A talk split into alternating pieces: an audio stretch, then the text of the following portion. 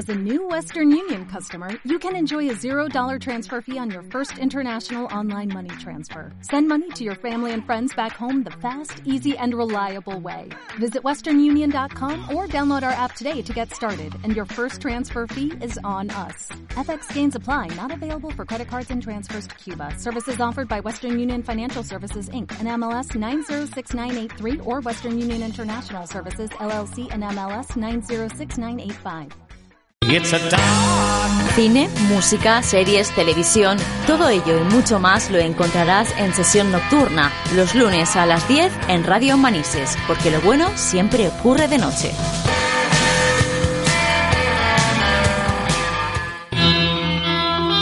It's a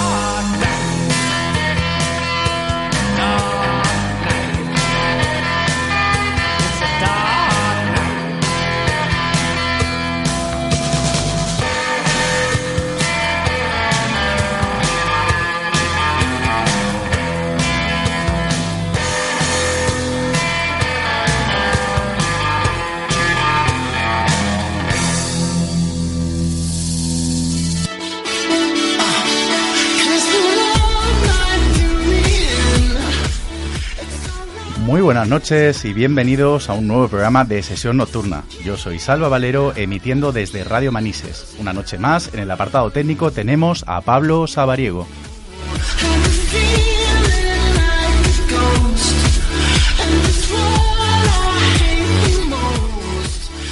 Esta noche vamos a recordar un mitad serie, mitad reality llamado Chicas en la Ciudad que se emitió a principios de 4, de la emisión del canal 4. Y bueno, vamos a tener a una de esas chicas de ciudad, ella es Elvira Manso. A continuación vamos a hablar de la nueva serie de misterio Wayward Pines. Y de paso, ya que está dirigida por M. Shyamalan, vamos a recordar un poco este director y sus películas más emblemáticas. Empezamos.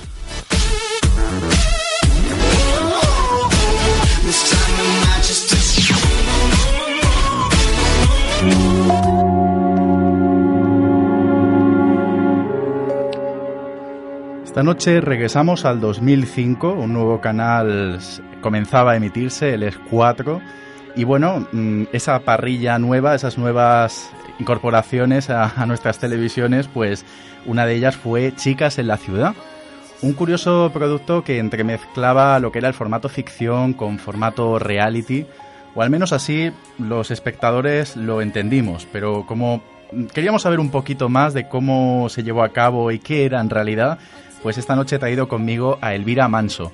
Elvira, muy buenas noches. Muy buenas noches, Salva. Bueno, Elvira, yo muy contento de recordar contigo, porque yo era todo un seguidor de, de Chicas en la Ciudad, me, me teníais enganchadito todos los viernes, si no recuerdo mal, los viernes por la noche. Sí, luego cambiaron de, fueron cambiando de día ya cuando la, la cadena eh, iba a emitir ya el fútbol y ya no sabían dónde ponernos, pero la verdad es que yo también lo recuerdo con mucha, con mucha gratitud y mucha simpatía porque era un programa divertidísimo, la verdad. 11 programitas estuvisteis, ¿verdad? Eh, no sé si llegamos a 13, pero sí, entre 11 y 13, ahora mismo no lo recuerdo porque ya han pasado 10 años. 10 años, ¿eh? Sí. Parece que fue ayer, la verdad. Es- Pero vamos, te lo aseguro que parece que fue ayer. A mí la verdad es que me teníais intrigado, aparte de las historias, me teníais bastante con la sospecha de decir, bueno, esto, mm, ¿qué parte hay de ellas? ¿Qué parte es parte de ficción? ¿Hasta qué punto esto pues se iba más a la parte de reality, a la parte de serie? ¿Qué era realmente Chicas en la Ciudad? Mira, la verdad es que en, la teoría era un formato que, que me parecía absolutamente inteligente, que era buscar eh, un poco de escaletado el guion, es decir, más o menos las cosas que se iban a hacer se podían medio eh, sospechar o guionizar en cuanto a vamos a restaurante, vamos a hacer clases de baile, vamos a vamos a ir a, a- a un sitio, vamos a ir a otro. Pero luego la verdad es que las chicas actuábamos tal y como éramos, alguna cosilla por ahí detrás había que a lo mejor era- estábamos un poco empujadas, pero muy poquita cosa, es decir, porque era casi todo empezó más mm, más como guionizado, pero luego ya se soltó mucho más reality. Pero bueno, eso también hay, hay truquillos de la, de la productora, claro. Pero sí, sí, la verdad es que cada una éramos las que éramos. Había alguna más que teníamos algún conocimiento más sobre la idea que tenían y a lo mejor colaborábamos. Pero bueno, yo creo que como en todos los realities, al final los personajes o los actores colaboran siempre a favor de la productora para que vaya mejor. Entonces, bueno, sí, a lo mejor se ponía un plus más, pero sí era un reality. O sea que éramos, lo que, éramos lo que éramos. Más o menos, Elvira era un poco como el proyecto de la bruja de Blair, es decir, os daban una serie de pequeñitos parámetros, pero soltaban ahí en medio, ¿verdad? Y a ver qué, a ver qué ocurría, ¿no? Es- efectivamente, tanto, tanto, tanto que a veces eh, había una idea de a lo mejor que en una clase de baile alguna de las cinco iba a dirigir un personaje para que se enamorara de otro y en mi caso, por ejemplo, eh, el personaje que estaba destinado a otra persona que no se había dicho, simplemente nos lo tiraron ahí, al final lo enganché yo, me lo quedé yo. Aquí el que no corre vuela y tonto el último. Yo dije, "Venga, a mí si me gusta me lo quedo, me da igual que sea para otra. Entonces luego te ibas enterando al final ya cuando dejamos de emitir que, que realmente eh, a lo mejor sí que ponían personajes con unas actitudes o unos comportamientos que cuadraban más con alguna para Sí. ver si había algún romance. Pero lo último que se esperaban es que yo me metieran todas, claro. Es verdad, aquella, aquella, re- eh, aquella historia, ¿no? Relación con aquel profesor duró- de baile. bastante. Sí, Sí, sí, sí, sí. Que parecía el arco argumental, ¿no? De toda la temporada. Sí, sí, sí, sí. Sí, sí, sí, pero esa, esa persona estuvo en mi vida bastante tiempo. Luego ya nada, pero sí que. Luego ya amigos, pero sí que estuvo en mi vida real. O sea, O sea, que todo, todo era real, Elvira. Es decir, sí, sí, sí, mm, sí, el tema de la exnovia que tenía, que eh, no bueno, sé, esa historia. había personajes que nos metían, es decir, las cinco, los cinco principales éramos realidad, pero luego sí que en eso, y no creo que la productora se moleste porque no se lo Sí. he consultado, sí que había personajes que eran un poco más actores, es decir, Sí. muy pocos, porque había mucho, mucho realidad de que nos encontrábamos a gente por la calle o íbamos a una escuela y de repente había alguien, pero luego sí que había algún Sí. gancho, por así llamarlo, que daba más trama. Por ejemplo, yo me acuerdo una historia con Mónica, que había una chica que reaparecía, que estaba embarazada del novio con el que estaba, todo eso me Claro, imagino que sería una de esas eso Creo cosas. que era ¿no? trama, creo que será una, sí, si no recuerdo mal, será una trama muy bien puesta en un sitio donde Mónica pues había que sacarle más y a lo mejor como personaje de realidad era un poco corto, Mm. por así decirlo, entonces le lanzan algo para que ella pueda entrar, ¿no? Pues son, sí, lo que se llaman ganchos un poco, que en el fondo lo hay en todos los programas de estos. Mm. Qué curioso, ¿no? Además es un formato, no lo hemos vuelto a ver, este tipo de No. formato de mezcla de realidad, serie. Además yo creo que un Y- poco también un aroma a sexo en Nueva York, de alguna manera, ¿no? Sí, Así sí, de sí, chicas hablando... absolutamente, pero vamos, Sí, sí. totalmente se buscaba un poco los eh, cuatro o cinco perfiles, sobre todo cuatro de Sexo en Nueva York, sí que buscaban un poco la Amanda, la Kerry Bradshaw, es decir, sí que, sí que buscaban un poquito bu- buscarle la idea, ¿no? Sí, Mm. aunque luego ya cada una es su es su personaje y nunca mejor que una realidad para, para hacer un personaje, pero sí que Mm. sí que se buscaba un poco eso. Pero nunca se volvió a hacer No. y la verdad es que yo creo que cuando un formato, por lo que sea, entra en un momento en que la parrilla no está preparada para aguantarlo, luego se quedan como en el olvido, pero me pareció un formato maravilloso porque daba Mm. juego a trama, pero Mm. también la naturalidad o la improvisación de ciertos personajes, y me incluyo, Mm. eh, mm, creo que dan mucha vida a, a la tele, con lo cual yo creo yo lo propondría Mm. ya sea en la comunidad valenciana, en, en la televisión valenciana, donde sea, pero yo creo que habría que retomarlo, aunque sea mm, por algún sitio. También yo creo que eh, es complicado porque en el fondo es tener en una casa muchas cámaras permanentemente. A lo mejor es un poco caro, no lo sé, de producción. No tengo, la verdad es que en eso Mm. no tengo mucha idea. Pero vosotras teníais cámaras en, en la casa. En, en la casa, o sea, nosotros, digamos que nosotros estábamos, nos- mm, cuando nos cogieron, Mm. te dan unos pisos, es decir, tú vives, te vas de tu casa para irte a unos pisos que te dan de alquiler. Mm. Entonces se alquilaron unos pisos, pero en los pisos, en las habitaciones no, en el baño no, pero por ejemplo en el salón siempre había una cámara con pie, pero siempre preparada por si acaso. De repente estaban viendo algo interesante o pasaban y me encontraban a mí haciendo pues el yo qué sé, la, la, la, la empresa que, que, que creé en ese, en ese año Mm. eh, ha estado funcionando. Bueno, ahora se llama otra forma, pero sigue funcionando. Es decir, Sí, una sí. idea que yo en ese momento lo comenté y se grabó entera. Entonces, Ujú. sí que estaban siempre un poco preparados. Siempre había alguien cerca o, o, o paseando, nos veían, venían a ver, nos hablaban con nosotros. Entonces, a la mínima que veían, no es que estuvieran instaladas permanentemente, excepto, creo que en una casa sí había. Pero sí que estaban un poco en la alerta constante. Mm. Y, y en el caso de vosotras, de las cinco chicas, me imagino que esto sería un poco como, como las Spice Girls, ¿no? Es decir, eh, nos vendían que erais amigas de toda la vida, pero supongo que os conocisteis para, para esto, ¿no? Para la serie. Algunas sí que se conocían Sí. de antes, Ah, pero pero la verdad es que no, no todas, no era Mm. unas algunos momentos, otras más en los castings. Mm. Es decir, sí que había habido una complicidad entre algunas, Mm. pero no todas, no todas. Mm. Tampoco había una cero conocimiento, porque sí que había habido un previo Mm, y había habido química, que yo creo que también se buscaba eso. mm, Pero mm, ahí se jugó un poco con un poco más de realidad, de, de ficción, ¿no? mm. Luego resultó que sí que nos llevamos muy bien casi todas. Casi todas, ¿eh? Porque cinco chicas juntas. Muy bueno, llevamos, yo te puedo decir perfectamente que con todas no me llevaba bien luego, pero, pero, pero eso es lo de menos, eso es la, la pura realidad, ¿no? Claro, Hay gente claro, que claro. con la que no con la que no tienes tanto Sí. afinidad. Yo me acuerdo que en el programa parecía que la mayor afinidad la tenías con Mar, si no recuerdo mal. Es Sí, decir, era, sí, sí, era un poco hecho, tu best friend. Mar ¿no? era mi- eh, fue mi amiga y estuvimos muchos años, lo que pasa que bueno, ahora tenemos vidas más separadas por Claro. familia y demás, Mm. pero sí que es una persona que yo, vamos, yo tengo muchísimo cariño y que, que sí es amiga, o sea, sí que sí que esa, sí que puedo decir que, que lo es. Yo no sé, Elvira, si hace mucho tiempo o no que, que has vuelto a ver el, el programa, pero me gustaría que volvieras a escuchar la sintonía, la sintonía de, de Chicas en la Ciudad y que me cuentes qué, que no lo veo. qué recuerdos pues te, te evoca, ¿no? Qué recuerdos te, te transmite, ¿no? Escuchar la, la sintonía del... Pues, pues yo encantada de escucharlo, Salva. Venga, pues vamos, vamos a oírlo.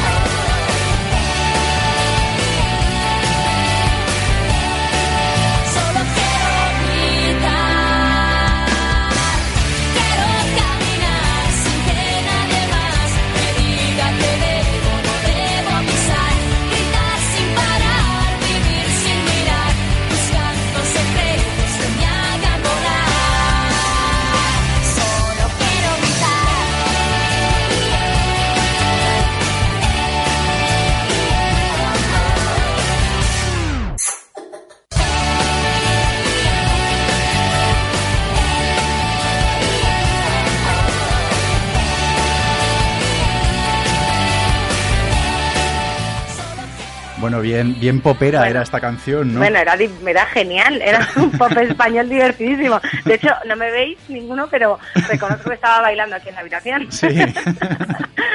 A mí me recuerda, pero, o sea, una época divertidísima. Yo Sí. siempre lo digo y, y- y- y no sé si es feo decirlo, y perdón Zeppelin, pero me encanta que me paguen las comidas donde el restaurante que se me ocurre decir en el momento que están grabando Mm. y tengan que pagarme la comida donde me dé la gana, teniendo en cuenta que me dedico también a temas de crítica gastronómica, eso de Mm. estar en, en pleno momento de grabación y que les diga un restaurante y tengan que llevarnos ahí, para mí era, vamos, un lujo. Yo me lo pasé bomba, lo reconozco, fue Qué una época bueno. divertidísima y me parece un programa que no sé si por producción o por, no sé, no sé si se puede repetir alguna vez algo así, Sí. pero, pero vamos, yo lo repetiría 50.000 veces. Bueno, yo creo que también, pienso, ¿eh? es mi, mi opinión personal, pero yo creo que también cuando una cadena es nueva, pues también es más difícil a lo mejor, claro, el, el público, exactamente, de repente, claro, al empezar cuatro eran tantos programas nuevos que... Sobre que todo, fíjate, Salva, por lo que yo Sí, escuché, sí. y fíjate que yo no entiendo mucho de estas cosas porque yo Mm. estoy más adelante o hago mi vida, pero, pero yo escuché que eh, el programa Mm, eh, en ese momento 4 estaba compitiendo, por lo que me dijeron, con Antena 3 mm, eh, para coger algo de fútbol. No sé si un mundial, una liga, no sé qué, en ese momento no sé, no me acuerdo qué había. Y entonces eh, había que invertir como todo el dinero y nosotros éramos un coste que a lo mejor pues pues se podía prescindir, ¿no? Entonces yo creo que nos- no se siguió ni se luchó por fomentar ese programa porque tenían otras miras, que era intentar meter pues lo que da en este país mucho dinero, que es el fútbol al fin y al cabo. Claro. Entonces yo creo que dijeron las niñas a la basura. Y eso que fuimos contraportada de las, cosa que yo me Anda. reí toda la vida. Qué bueno. Sí, sí. Y cuando se inauguró cuatro fuimos contraportada de las, que lo tengo guardado como, Dios mío, he sido contraportada de las, solo pensaba que salían mujeres medio desnudas. Pero no, yo. Así que, pero bueno, yo creo que son intereses en una cadena de principio, como tú has dicho, y Mm. bueno, A mí me gustaría también que escucharas otro audio, Elvira, que bueno pertenece también a- al primer programa de Chicas en la Ciudad, que hacía, no sé si recordarás, al principio como una especie de, de- de guía, perfil, descripción de cada una de vosotras. Vamos a escuchar Sí. cómo era Elvira. ¿cómo? Voy a contar una historia de ficción que es real. Me llamo Jorge Maqueda. Soy periodista y actualmente estoy escribiendo un libro sobre las mujeres del siglo XXI. Un ensayo en primera persona que busca obtener de labios de sus propias protagonistas cómo es su vida cotidiana, sus trabajos, sus inquietudes y objetivos, sus relaciones familiares y de amistad y su visión del mundo actual. Sin olvidar sus relaciones con los hombres. ¿Cómo nos ven? ¿Cómo nos aman? ¿O cómo desean que les amemos? Para sacar adelante este proyecto me puse en contacto con seis chicas de mi ciudad que viven en el mismo bloque de pisos. Todas son jóvenes, atractivas, independientes, carismáticas y luchadoras.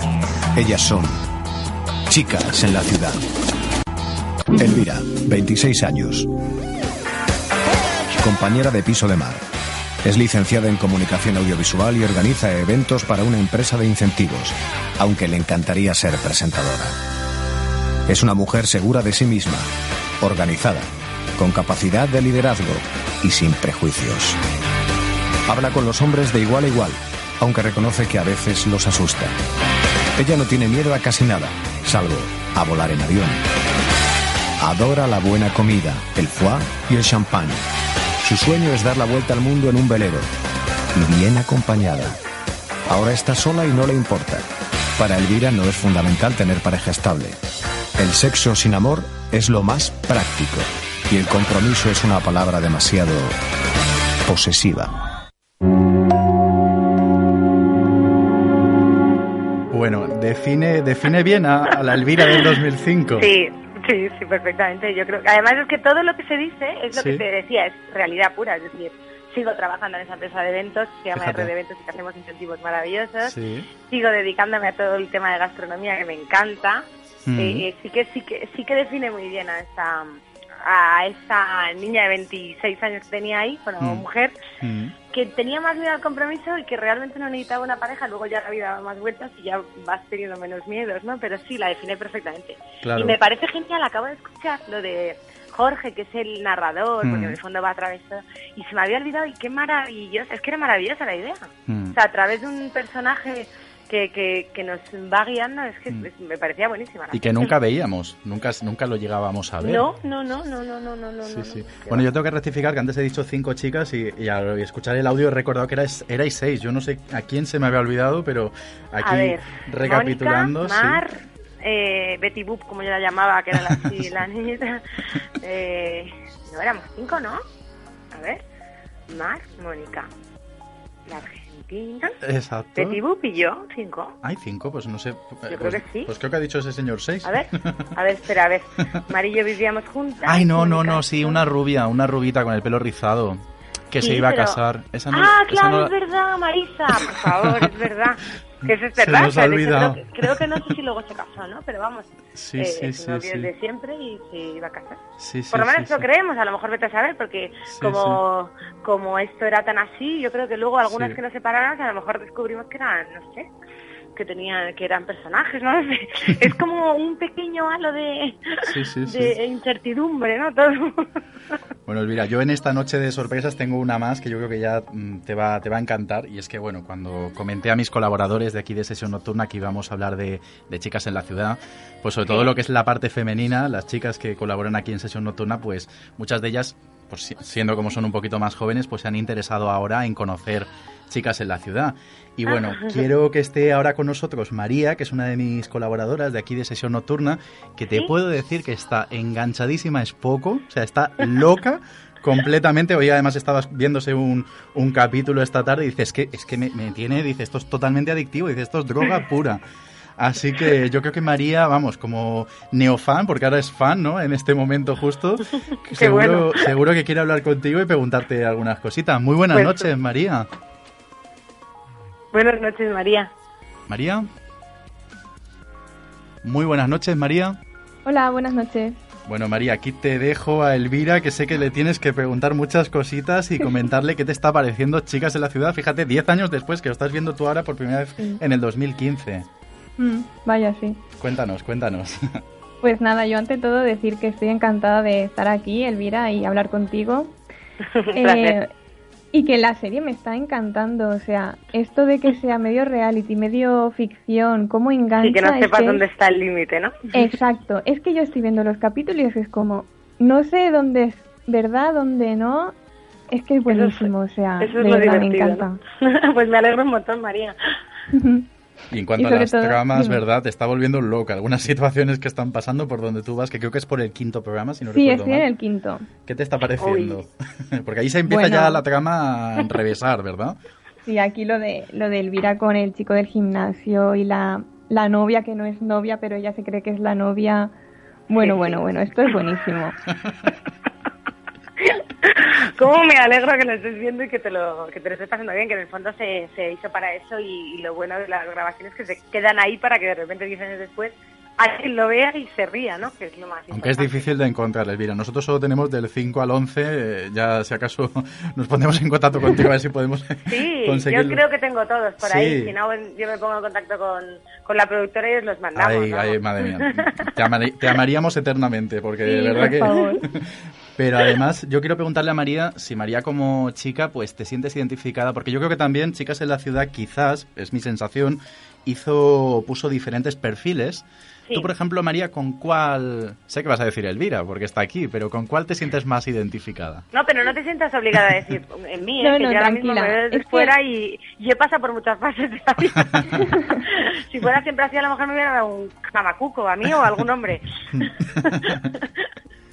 Pues yo tengo que decir que ahora, por ahora, identificada al 100% no me siento con ninguna. También es que las cosas han cambiado muchísimo, porque claro, Mm. eh, hace 10 años una chica, yo, yo ahora tengo 25, una chica con mi edad pues ya veías que teníais vuestros trabajos, super una vida ya mucho Eso más adulta. Sí. Y claro, yo Ah, todavía claro. estoy en la universidad y es como muy distinto, las cosas han cambiado muchísimo. Nada que ver, claro, claro, tienes toda la razón, qué fuerte, ¿eh? Diez años Sí. después, sí, ¿cómo? es que te das cuenta de cómo ha cambiado todo, pero muchísimo, porque yo lo veía y digo, me flipa. Mm. Ojalá algún día vuelva a que con 25 años ya puedas tener un trabajo que te permita vivir sola, como me permitía a mí con 20, Mm. que te proyecte hacia algún sitio que te apetezca hacer o que puedas Mm. montar una empresa. Yo como he siempre emprendedora toda mi vida, fomento que la gente se tire a la piscina. Sé que es difícil en esta época, pero cuesta menos de lo que parece y da más rentabilidad de lo que se comenta. Es, un- es una curiosa anotación, ¿eh, María? ¿Cómo sería Chicas en la Ciudad del 2015? Como dices tú, habrían Pues- diferencias. Sí, pues la Bueno, si se los hace alguna vez, yo voy de invitada, ¿eh? Aunque Sí. sea un día, por favor. Y en cuanto al tema de los amoríos, relaciones, ¿ahí tú crees que ha variado la cosa, María, o crees que más o menos está funcionando todo igual? Pues ahí es donde más identificada me he podido sentir. Sí. Porque en eso sí que da igual cómo esté la cosa económicamente, pero los amores más o menos van siempre igual. Y a mí esta situación de, de lo que hemos hablado antes, de la chica que se piensa que es su novia, pero que el chico dice que no, porque tal, esto pasa, pero muchísimo. Entonces es que me he sentido súper identificada porque dice, las cosas ahí sí que no han cambiado en 10 años. Y Alvira, ya que, ya que tenemos delante a Alvira, tú, por ejemplo, las decisiones que toma, la- cómo ella percibe todo, todos estos conflictos. Pues claro, es que poneros, o sea, esto es como si tú de repente, eh, una serie, tu serie favorita, de repente no viene el actor, sino viene el personaje. Es decir, tú puedes preguntarle cosas de, bueno, ¿y tú por qué elegiste esto? ¿Por qué hiciste lo otro? Qué extraño y qué, qué mágico es todo esto, ¿no? Sí. Yo aquí sí que entiendo súper bien su, su posición, porque, a ver, evidentemente ella estaba libre, ella no tiene nada que ver con la historia que le cuenta el chico. Luego ya veremos cuando yo siga viendo la serie que había de verdad y que había de mentira. Pero claro, no sé, es que ahí Sí. ella tiene toda la razón, por muy mal que No, me no, sepa eh. por la otra chica. No, no, y sobre todo siempre con un respeto, pero si lo Claro. que tienes que hablar es él con ella, ¿no? Que es donde creo que estarás ahora. Además, No tú eras meterte. la chica con más carácter, ¿verdad, Elvira? Eres mm, una chica con mucha personalidad, ¿no? Al menos es la, Pues, la sensación que daba, a lo mejor en contraste con, el- con el resto, ¿no? Como, como que ante esa situación yo sabía que tú ibas a decir lo que pensabas, que eras muy directa, ¿no? Es, no Mm, sí, sí, yo lo- no... Sí. Es mi vida, ¿eh? De hecho, mi vida es así, es decir, en ese aspecto yo soy tal cual soy, no tengo ningún problema en decir las cosas, aunque suenen a tabús, ni miedos, ni, ni, ni, ni... No me parece una falta de respeto decir las cosas siempre que se diga de una forma adecuada, en un momento adecuado y la persona adecuada, no, no, no sin filtros, porque yo creo que, que hay que tener cuidado también que tienes delante, pero sí que eh, eh, decirlo sin, sin, sin miedo a quedarte nada. Las cosas al final, al final es la- lo que siempre se ha dicho, un poco de asertividad, pero, Mm. pero decir las cosas. No a gritos o no, o no en un momento a lo mejor que esa persona puede estar sensible, pero soltarla Hmm. con un poquito de mano izquierda si hace falta. ¿Y te cohibía de alguna manera el hecho de que todo eso se estuviese grabando? Es decir, tú, por ejemplo, Cero. sin cámaras hubieras reaccionado más incluso, no, ¿no? Eres no, tal no, cual. no, no. A mí me ponen una cámara hoy en día con 36 que acabo de cumplir Sí. y, y, vamos no no sería igual es decir no me no me en esta vida no me no me corta nada de dejar de ser quien soy Mm. sé adaptarme a las situaciones pero no me corto Y en tu caso, Elvira, antes de, de Chicas en la Ciudad, mm, porque creo recordar que comentaba en el resumen que habías sido estudiante de comunicación audiovisual. sí sí sí ¿Has estado o bien antes o después en otros proyectos? Así televisivos Eh, o... Sí, sí, sí, pero había estado bailando en Sorpresa Sorpresa, por ejemplo, porque siempre me había encantado el mundo del baile y tuve la suerte de que se hizo un macro casting cuando yo tenía 19 años, o sea, seis años antes de eso. Eh, se hizo un macro casting de 15.000 chicas, o no, a lo mejor me he pasado, ¿eh? pero de un montón, voy a hacer un montón porque, de un montón de chicas para buscar el nuevo cuadro de, de bailes de sorpresa sorpresa. Y como yo bailaba y me encantaba me presenté, entonces ya había tocado la tele bailando, también la había tocado, eh, creo que fue antes o después, también había hecho alguna cosita de, no creo que fue después, no me acuerdo, sí, siempre he intentado tener eh, contacto con la tele porque me parece un, bueno, me da igual la tele y la radio, me parecen Mm. sitios mm, donde te puedes expresar y llegar a mucha gente y a mí me Mm. encanta. Mm. Reconozco que, que soy una fanática de las de los medios de comunicación Mm. y, y siempre que he podido he metido he metido la patita. Nunca en ese sentido de reality, porque sí que me habían ofrecido cosas de reality, Sí. pero nunca me habían llamado del todo la atención. En cambio este, el hecho de ser un poco reality ficción, que daba ese punto de magia de no sé qué es verdad, no sé qué es de todo mentira, es, eso me gustaba mucho, me provocaba mucho Mm. morbo, aunque parezca que la palabra no, no es propia, pero sí, es Mm. que era un poco de... Sí, de, de, de morbo, de decir, na- nadie sabe realmente si es una cosa u otra. Porque yo, por ejemplo, me sorprendió muchos años después, me pareció ver a Mónica en Quién quiere casarse con mi hijo. En una de las ediciones, no sé si tú lo has... ¿Sí? Sí, en- Sé que luego Mónica estuvo haciendo, em, no sé si antes o, o por lo menos después, seguro. Eh, Inocenti no, no, Mónica no. Ah, no, claro, me estoy equivocando con Mar, porque Mar sé que ha hecho Ah, sí. cosas, pero no, Ah, vale. no me acuerdo. No, Mon- sí, efectivamente, Mónica tienes toda la razón. Estuvo, lo que pasa es que estuvo poco porque creo que la eliminaron pronto, pero Mónica y Bueno, su hay veces- famoso Hay veces que, es- Jotía. claro, a veces ser, claro, a veces ser como uno es no siempre es bueno.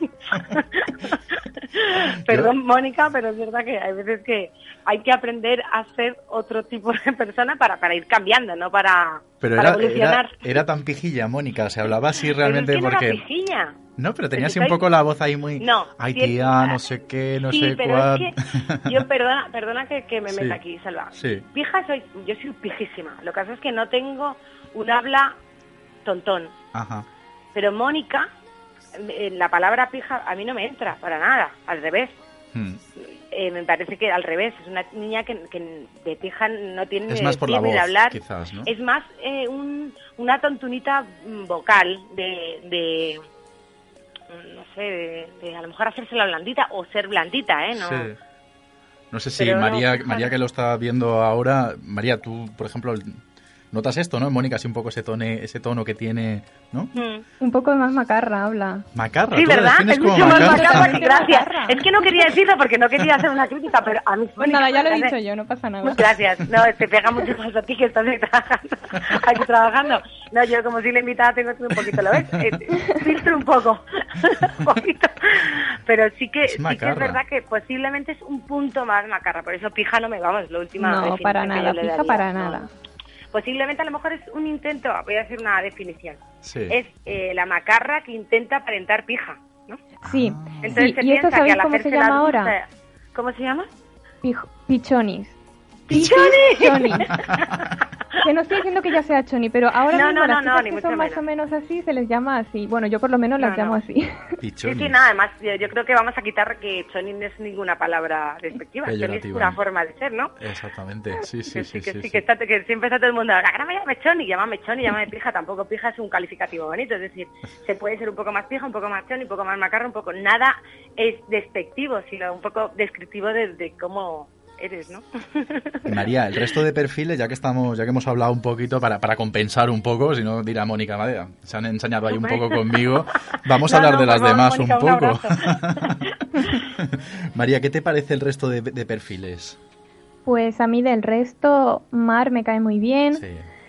Eh, Ana María, bien, la veo un poco que pasa un poquito más desapercibida, igual que, que la otra chica, Marisa. Sí. Marisa, sí. Y, y con Alejandra me pasa un poco lo mismo, que tampoco llegó a encajar más con, con ella. Me, me quedo con Mónica, Elvira y, y Mar son las que más me, me han Mm. gustado. Mm. Además, yo, yo, mm, Mar me, me parece, yo creo que es de la persona que más me fiaría de allí o más, o más dulzura me daba, ¿no? Me, me parecía una persona Sí. tierna y buena persona, ¿eh? Mm. La veía muy buena, muy buena persona.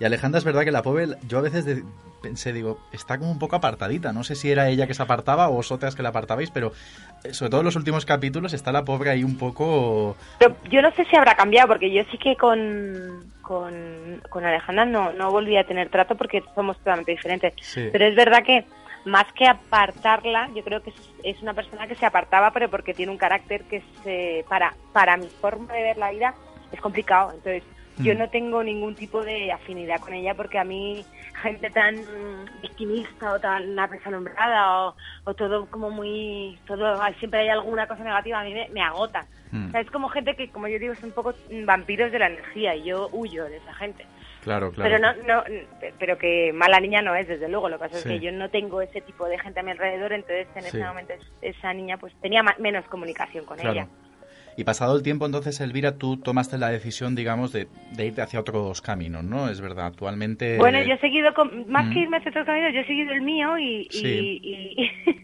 y hay gente que está y hay gente que no está, pero pero Mm. pero yo digamos que he seguido por el camino que quería marcarme en la vida y, y he tirado para adelante. O sea, que de alguna manera mm, la televisión estuvo bien, te gustó, pero, pero quizás lo que estás haciendo ahora, pues como que te llena mucho más. A mí, o sea, a mí trabajar en, en RD Eventos, la empresa con la Sí. que trabajo y organizar eventos, incentivos, viajar a México, a Nueva York, Sí. a Brasil con, con empresas para motivarlas, incentivarlas y utilizar todo mi tema de coaching, que yo Sí. soy profesora de máster de coaching, todo eso, para mí es maravilloso. Es decir, eh, eh, alegrar la vida a gente que tiene unos eh, ritmos de trabajo muy fuertes Sí. y que les cambias de lugar, de geolocalidad, les cambias el observador y disfrutan, para mí es mágico. Mm. Que la tele no te digo que no he tocado cosas porque he seguido, de hecho, me presenté, estuve concursando en el Cubo, en el que presentaba mm, Sánchez Silva. Y concursé muy bien, lo único que una barra me quitó los 5.000 euros, pero, pero yo hay cosas, hay cosas que Mm. cuando me entero de algo sí que, de hecho ahora mm, eh, estoy, me han, mm, bueno, he hecho un casting para otro concurso, me parece súper interesante, es más concurso, pero bueno, como Ujú. no había tocado nunca concurso, dije me voy a presentar Qué bien. y si sale pues estaré encantada de concursar, aunque sea un día. Pues nosotros no aquí descarto. apoyamos, ¿eh? Apoyamos el regreso de, de Elvira a la televisión. Te De hecho, necesitamos. Luego, después de Chicas en la Ciudad, hice eh, Cámara Oculta eh, en un programa que se llamaba La Noche de los Tramposos y estuve una temporadita haciendo Cámara Oculta y es de las cosas que más me divertía. Salir a la calle a hacer gracias Me imagino. por mi forma de ser era muy divertido. O sea que sí, sí, mm, aunque no esté siempre dentro, porque me Mm. dedico más al coaching y a organizar eventos y a escribir crítica gastronómica, sí que reconozco que a mí me llaman y me dicen, oye Elvira, también presenté un programa en Murcia, ahora vosotros que estáis cerquita, Ujú. eh, estuve presentando un programa en Murcia de ocio actualidad durante también seis meses. Ujú. O sea que sí, no, no, no, no, me desconecto del todo y nunca se sabe si algún día me engancharé en algún sitio fijo. Bueno, pues No- sí. no- no- nunca descarto los medios de comunicación, me encantan. Si pero la vida que tengo actual sí. me chifla Claro. también. Pero bueno, en el caso de que hagas un regreso, la verdad es que no- nos gustaría ¿eh? que nos informases aquí. Haga, si, si, si algún día a alguien se le ocurre hacer algún estilo chicas en la ciudad, os aviso. Y si Exactamente. otra cosa en la que yo vaya a hacer, yo os escribo. no os Exacto. preocupéis. Genial, genial. Os Pues- informo. Pues Elvira, me ha encantado, me ha encantado este, este repaso, este tributo que hemos hecho esta noche aquí a Chicas en la Ciudad y, y de verdad, muy, muy bien, ¿eh? muy, en muy buena compañía, la verdad es que hemos estado y es tan, tan Igualmente. simpática como veíamos en televisión, al menos yo tengo esa sensación y estoy seguro que María también, ¿verdad? Sí, yo también. Y además, ahora que he hablado contigo, creo que Se confirma que tu personaje es el más auténtico, porque es que eres tal cual. Ole. Qué mona eres. Muchas gracias, María. Pues nada, ya sabéis dónde estoy y, y un placer. Que vaya todo genial. Cualquier Muy cosa que necesitéis, como si es hablar de temas de coaching o, o bienestar o gestión del tiempo, me avisáis de emociones y de todo. Pues mira, me parece muy interesante porque, porque bueno, el tema del coaching, el tema que- de, exactamente, como decía María, ¿no? Ha cambiado, ha cambiado el mundo cambiado, desde el cambiado. 2005 Me ha al encantado. 2015, sí, me sí. ha encantado escuchar a María ese, ese, ese- cambio ¿no? que Mm. ha habido en 10 años, que los que estamos 10 años Mm. adelante se nos olvida que cada generación tiene sí, unas cosas. sí. Y necesitamos, ¿eh? Necesitamos a veces un, un refuerzo, ¿no? Un, un coaching. O sea que Sí. Ten pues por- nada, un placer. ten por seguro que, que volveremos, volveremos a tenerte, volveremos a saber de ti porque de verdad que muy contento, ¿eh, Elvira? Bueno, yo cuando, cuando esté mm, por la comunidad, que ya sabéis que estoy en, en Madrid, pero siempre que venga aquí a, a Valencia os, os- os llamaré perfecto. para veros. Muchas gracias, Salva, y muchas gracias, María. ¿eh? Muy buenas noches a las dos, Tengáis chicas. una feliz noche. Feliz noche, un beso, hasta luego, adiós.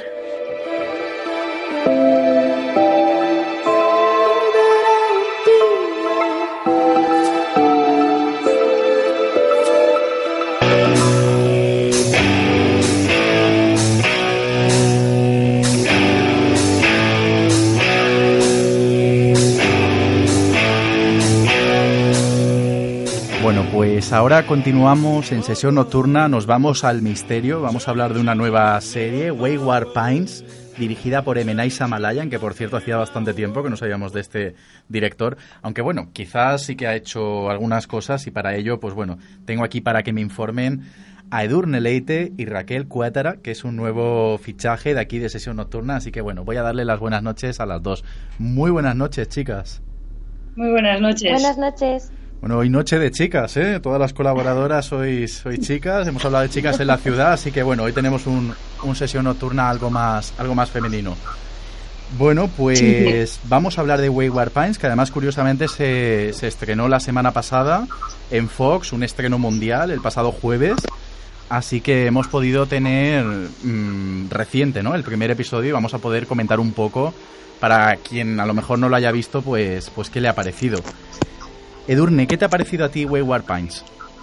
A mí Wayward Pines me ha, me ha gustado mucho por esa turbia, inquietante atmósfera que tiene e incluso a veces claustrofóbica. Y seguramente me diréis, claustrofóbica, ¿por qué? Porque cuando luego contemos un poco de qué va, se desarrolla en un pueblo, ¿no? Que es Wayward Pines. Pero por cómo y las vivencias que tiene su protagonista, eh, te termina dando esa sensación, ¿no? De como que se encuentra en una ratonera Mm. de la que también le cuesta un poco salir adelante.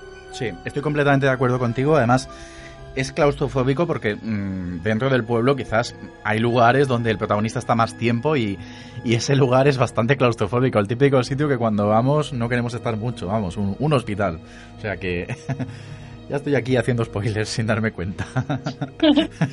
vamos a ver, Raquel, ¿qué le ha parecido Wayward Pines? Yo coincido con vosotros en lo de claustrofóbica, pero a mí hay algo en la atmósfera que me falla.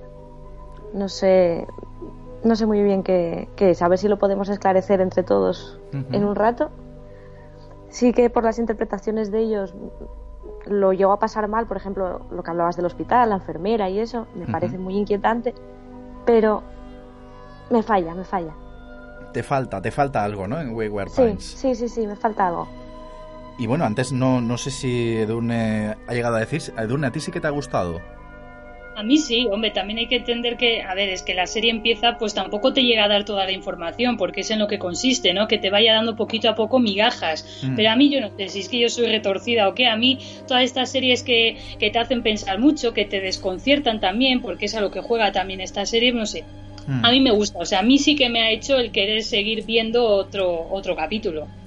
Y en tu caso, Raquel, ¿no sabes igual qué es lo que crees que si hubiese tenido Wayward Pines te hubiera llegado a enganchar?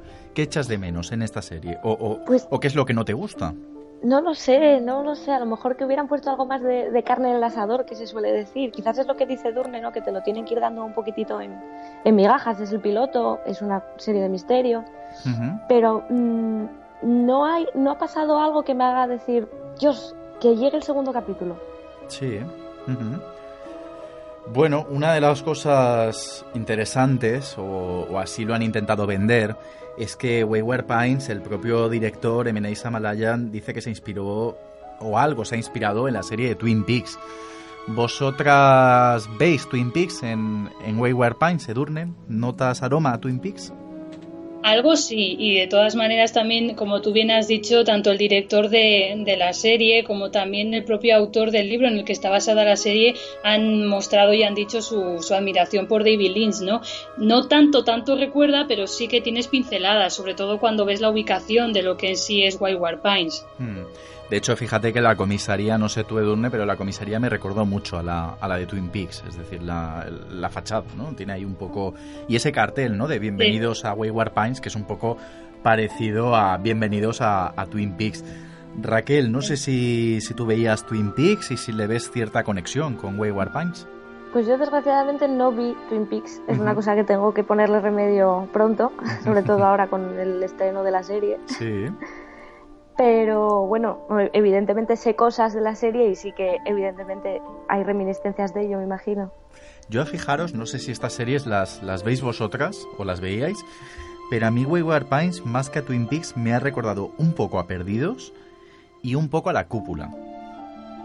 Perdidos... Sí, sí, sí, bueno, de hecho, eh, sí. esta tarde leyendo un par de artículos y tal, sí. porque bueno, el estreno mundial fue, sí. pero antes de eso ya habían hubo una serie de artículos, porque me imagino que mandan como eh, varios episodios, me parece, a la prensa para que, bueno, vayan sacando sus reviews y sus cosas. Uh -huh. Y leí un artículo muy interesante, me parece que era en el, en Times o algo de esto, en New York Times, que eso, retrotraían a, sobre todo a Lost y a la cúpula, sí, sí, sí. Ah, sí, ah, mira, pues. Sí, sí, precisamente. Te prometo que no lo he leído y ha sido. Porque fíjate, Perdidos eh, es que empieza igual. Es decir, nosotros la primera escena de Perdidos es el ojo de Jack Bauer. No, Jack Bauer era el de 24, ¿no? Jack Bauer. Jack, Jack de Perdidos, no recuerdo ahora su apellido. Sí. porque Separ, Jack Separ era otro, ¿no? Era de anatomía no, ese, es, ese es otro. Sí. bueno, pues Jack, eh, Matthew Wolf, ¿no? Era el, el actor. Pues fijaros que, que, la primera escena de Perdidos era justamente el ojo de Jack y, y él tumbado en el suelo sin saber dónde está. Mm. Y es que empieza igual Wayward Punch. Es decir, tenemos a Matt Dillon, que es el protagonista de esta serie, que justamente empieza con un primer plano del ojo y va avanzando.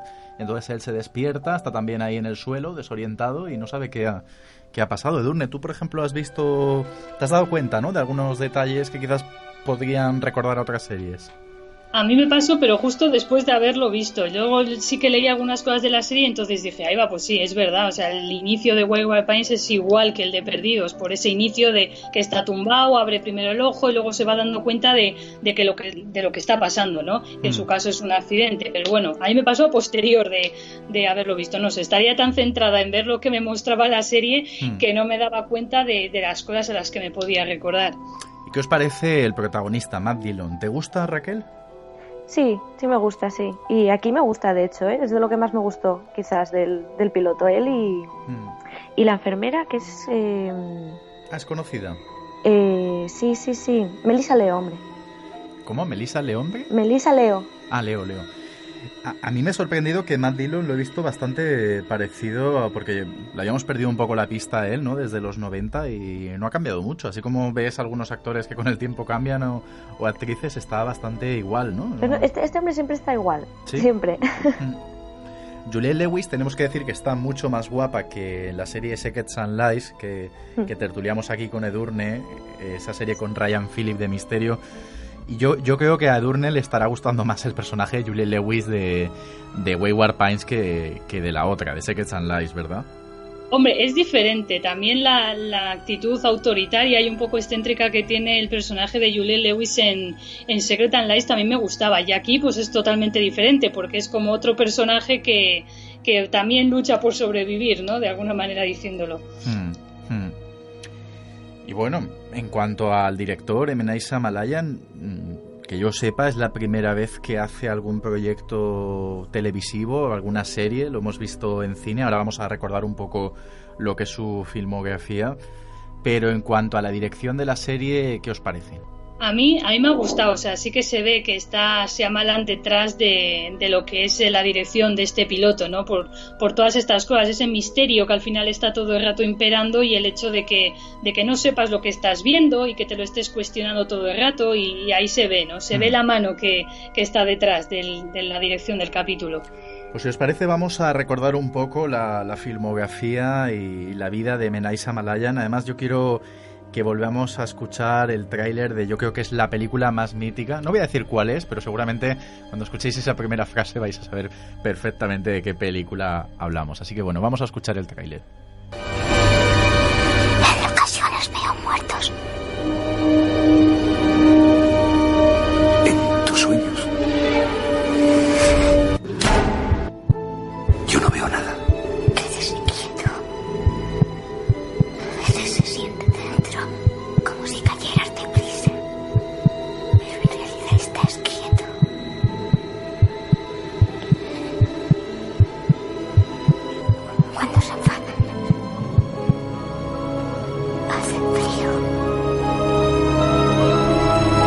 Rinda, solo usted puede ayudarme, lo sé. No puedo ayudarte. Ese accidente de ahí delante. Sí. Una señora. Ha muerto. Dios mío, ¿puedes verla? Sí. ¿Dónde está? Está junto a mi ventanilla.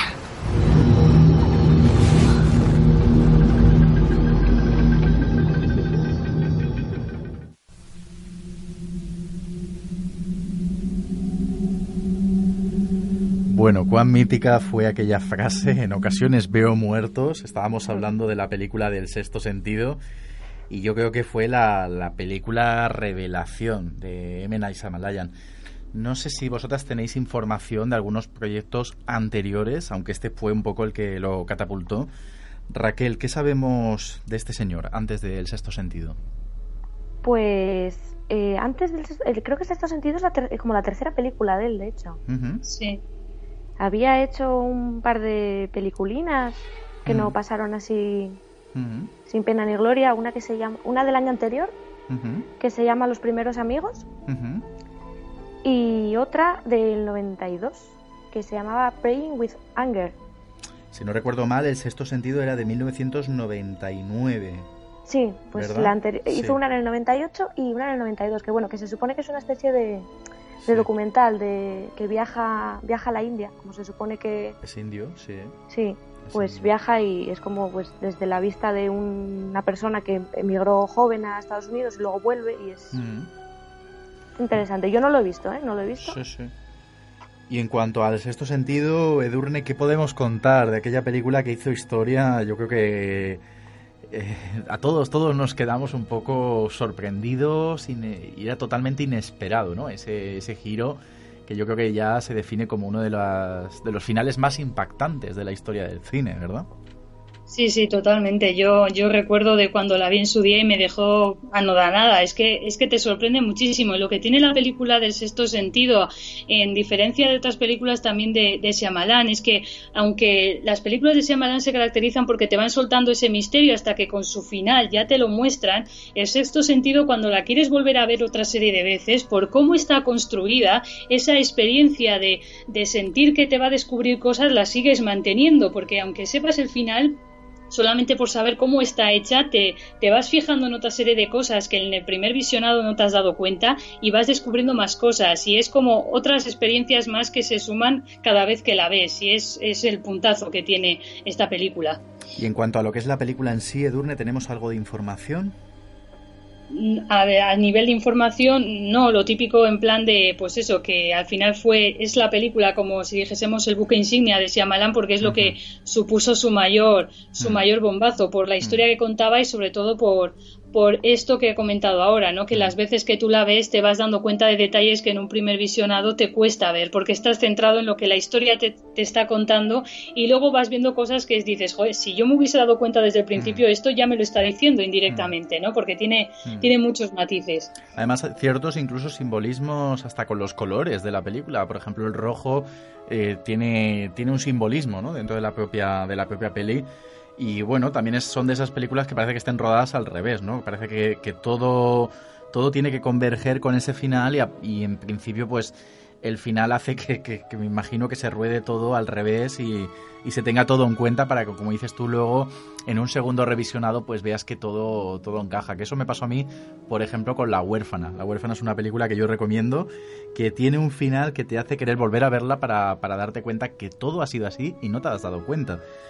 Yo sé que a Raquel, una de las películas favoritas, y yo creo que la favorita directamente de M. Night Shyamalan es El Protegido.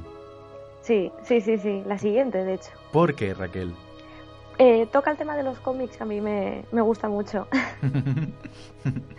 y no sé, mira, mucha gente que le gustan los cómics te puede decir que le gusta Spider-Man porque es un superhéroe muy normal, en el sentido de que, bueno, tiene problemas, Mm, eh, se hace daño. Y yo veo a Bruce Willis aquí un poquitín así. Es un tipo normal, tiene muchos problemas en casa, su mujer, con su hijo. Y, y bueno, cuando se enfrenta con el malo, por así decirlo, pues tampoco ah, lleva, lleva sus golpes y lleva sus cosas. Y no, yo creo que está muy bien, es muy humano, es un superhéroe muy humano. Además es interesante que yo creo que el cine de. Night Shyamalan nos traía temas un poco olvidados y algo originales, ¿no? Así como en El Protegido pues vemos ese, ese tema del daño, ese tema de, de no, no sentir el dolor, todo como que era, era como, como algo fresco, ¿no? En el cine que se estaba haciendo en ese momento. Sí, sí, sí, sí, totalmente. Te da, te da esa sensación, ¿no? Sí, vamos a, yo salí, yo salí, esta la vi en el cine y yo salí encantada. De, de hecho, yo sí. recuerdo que la, la, la, la volví a ver en el cine. ¿En serio? ¿Fuiste dos veces? sí, sí, sí, sí. Lo hago a veces, ¿eh? eso está bien, eso está bien. Y Edurne, ¿qué otra película podemos reseñar dentro de- del cine de M. Night Shyamalan?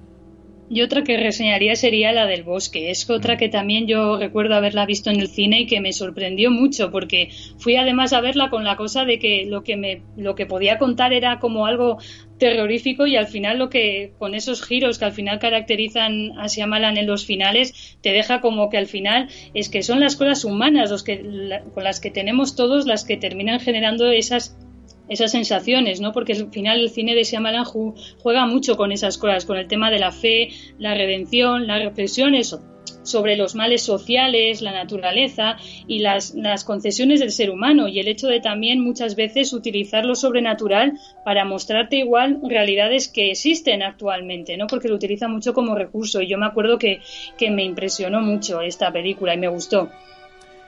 Y bueno, para mm, oyentes que a lo mejor pues habían perdido un poco la pista de M. Night Shyamalan, tenemos que comentar pues qué ocurrió después, ¿no? Porque estamos hablando de tres películas pues que tuvieron muy buena acogida, como fue El Sexto Sentido, como fue El Protegido, como fue El Bosque, aunque El Bosque ya empezó a ser un poco algo controvertido. Pero ocurrió algo, ocurrió algo que a lo mejor no todo el mundo conoce y que tiene que ver con un documental que sé que Durne pues tiene, tiene información al respecto.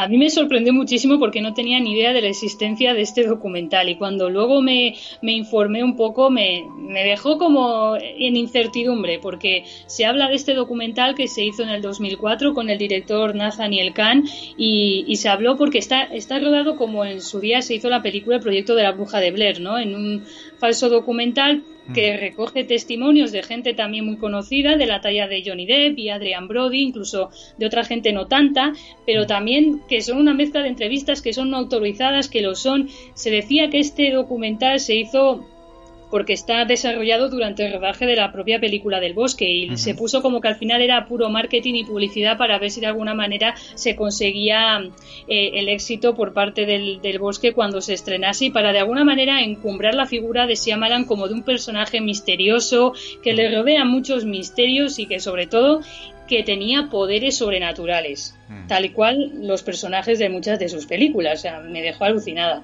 Claro, es que fíjate la controversia, es decir, estamos viendo un pseudo documental, a ti te lo están vendiendo como real, te están jugando de alguna manera con los temas paranormales, te está haciendo creer que esta persona ha tenido vivencias, que de alguna manera justifica que él quería plasmar eso en sus películas y que todo era falso. No sé, me parece engañar, me parece un engaño, la verdad, porque yo creo que mm, el proyecto de la bruja de Blair, a fin de cuentas, estamos viendo una ficción, estamos viendo diálogos, estamos viviendo una convivencia en el bosque, pero no me parece no me parece ético. Es decir, si yo, por ejemplo, imagínate ahora, yo contara, pues mira, chicos, mm, hace 10 años vi un planeta volante, vi un ovni, porque en Manises hubo ovnis y tal. No me parece, no me parece moral ni me parece ético. Además, yo creo que con lo paranormal no hay que jugar, no hay que perdonar este discurso que estoy aquí montándome, pero, pero bueno, vamos a ver, por ejemplo, Raquel. Raquel, ¿tú qué opinas de todo esto? Pues mira, una de las cosas que siempre se le critican a, a este director es Mm. que se le, se le llama ególatra. Y yo creo que este documental es un, es un producto de, de- de su egolatría. Es, es crear una especie de, cuento mítico alrededor de, su figura, porque bueno, en el, en el documental, que no lo he visto entero, eh, llegan a decir que, que, que él veía muertos de niño. Mm, mm, Es que es mm, muy fuerte. Y que, y bueno, hay un momento que se ponen como a entrevistarle y empiezan a decir, oh, están fallando los micrófonos, se oyen cosas, pero vamos a ver, Mm. ¿qué es esto? Es, no sé, no... lo- el- es un tío que em, evoca mucho la figura de Hitchcock, de hecho hace una cosa parecida a Hitchcock, que es hacer cameos Sí. en todas sus pelis. Sí. Mm. Y se supone que siempre se cuenta de Hitchcock que tenía como mucha manía a lo que es la- las fuerzas del orden, la policía, porque bueno, de pequeño creo que el padre le, le metió, consiguió que le encerraran como durante unas horas en una pequeña cárcel para, como para enseñarle una lección o algo así, ¿no? Una de estas historias que siempre se cuentan de, de los directores. Y yo creo que este hombre está intentando crear su propia historia, un poquitito también imitando a uno de sus directores favoritos. No sé, yo lo veo egolatría pura y dura. Egolatría que además pues lo tuvo que pagar caro porque bueno pues no, no benefició para nada este documental a la figura de Menai Samalayan. Edurne es así, ¿verdad? Claro, o sea, sí, y es que además antes incluso de que saliera este documental, luego ya tenía una fama de excéntrico, de, de raro, incluso de maniático, porque se decía de él que, por ejemplo, no le gustaba rodar fuera de Filadelfia. Él incluso en el documental hay alguna, alguna secuencia en la que aparece en algún periódico en el que decía que Filadelfia le inspiraba. Aparte de eso, debía de hacer también unas lecturas de guiones muy escrupulosas y realizar unos storyboard tan detallados que muchas veces alargaban mucho los rodajes. Pero es que yo, esto en lugar de pensar que le pudiera eh, manchar su imagen es que yo lo veo como que al final es una persona muy perfeccionista. Por eso también cuando siempre ha querido sacar adelante sus rodajes, luego ha tenido problemas y enfrentamientos con productoras como la Disney, cuando en su día estaba rodando La joven del agua y porque le quisieron hacer que hiciera algunos cambios y él no los quería hacer, pues tuvo al final enfrentamientos. No sé, yo le veo como un poco extraño. De la misma manera que como tú decías con el documental, que, que yo también opino lo mismo que tú, lo que has dicho, que con el tema del sobrenatural y demás no hay que tampoco jugar. Yo no es que tampoco sea muy crédula, pero es que también pienso, ¿y si hubiese algo de verdad que nos están diciendo, aunque digan que todo es mentira? No sé, porque hay ciertas partes que te dan que pensar, no sé, por, no sé, será que soy yo, no sé. Es que justamente Edurne, por ejemplo, fíjate, el tema paranormal yo creo que los 90, por ejemplo, eh, fue una época en la que se hizo mucho show en televisión. Es decir, tú hoy en día pues tienes programas como Cuarto Milenio, tienes programas que, que de alguna manera pues hablan del tema paranormal, pero, pero con cierto respeto y con cierta seriedad, o muchísimos programas de radio. Y entonces el, el que se hiciera ese circo, pues ha perjudicado durante mucho tiempo, se ha tenido que ir quitando un poco esa, esa, ese problema, ¿no? De la credibilidad. Pero bueno, vamos a ver si con Wayward Pines, pues Emenai Samalayan recupera un poco su figura, que aquí le hemos dado algo de, de caña. Y bueno, chicas, pues daros, daros las gracias, me lo he pasado muy bien aquí hablando de, de este señor. Así que bueno, muchas gracias a, a vosotras dos y nada, simplemente despedirme. Nos escuchamos el próximo lunes aquí en Radio Manises en la 105.7 FM y nada más terminar el programa podéis descargarlo en formato podcast en la plataforma de iVoox. Muy buenas noches a todos.